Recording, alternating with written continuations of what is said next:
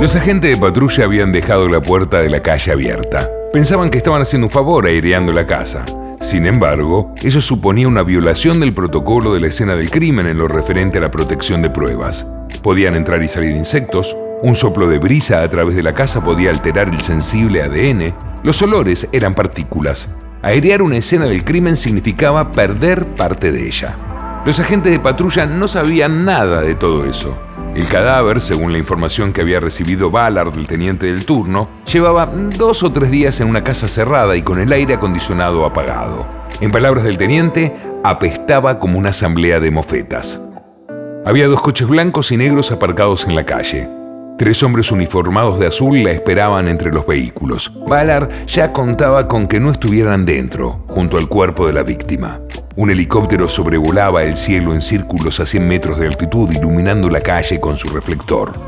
Daba la sensación de que habían atado el aparato con una correa de luz que impedía que se alejara. Ballard apagó el motor, pero se quedó un momento sentada en su coche oficial. Había aparcado delante del hueco entre dos casas y eso le permitía contemplar las luces de la ciudad que se extendían como una inmensa alfombra por debajo.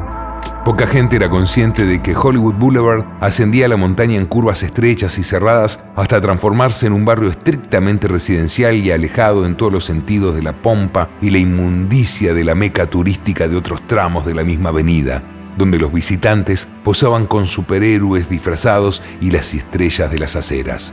En la colina había dinero y poder, y Ballard sabía que un asesinato en ese barrio siempre atraía a los pesos pesados del departamento.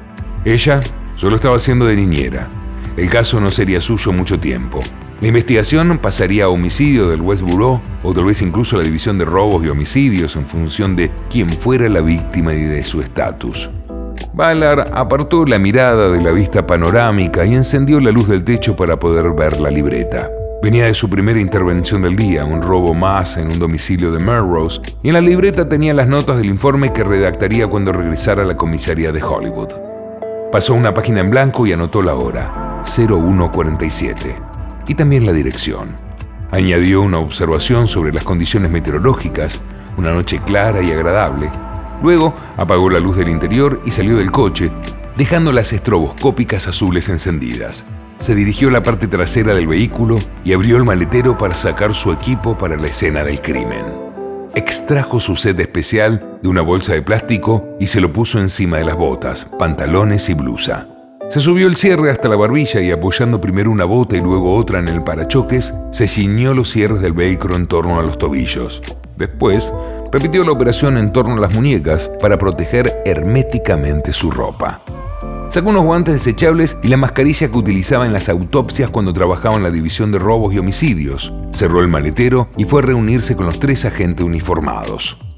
Al acercarse reconoció al sargento Stan Borek, jefe de zona, y a dos agentes cuya antigüedad en el turno de noche les había valido la bendición de la tranquilidad que ofrecían las colinas de Hollywood. Extracto de Noche Sagrada de Michael Conley. Maldición, va a ser un cuento hermoso.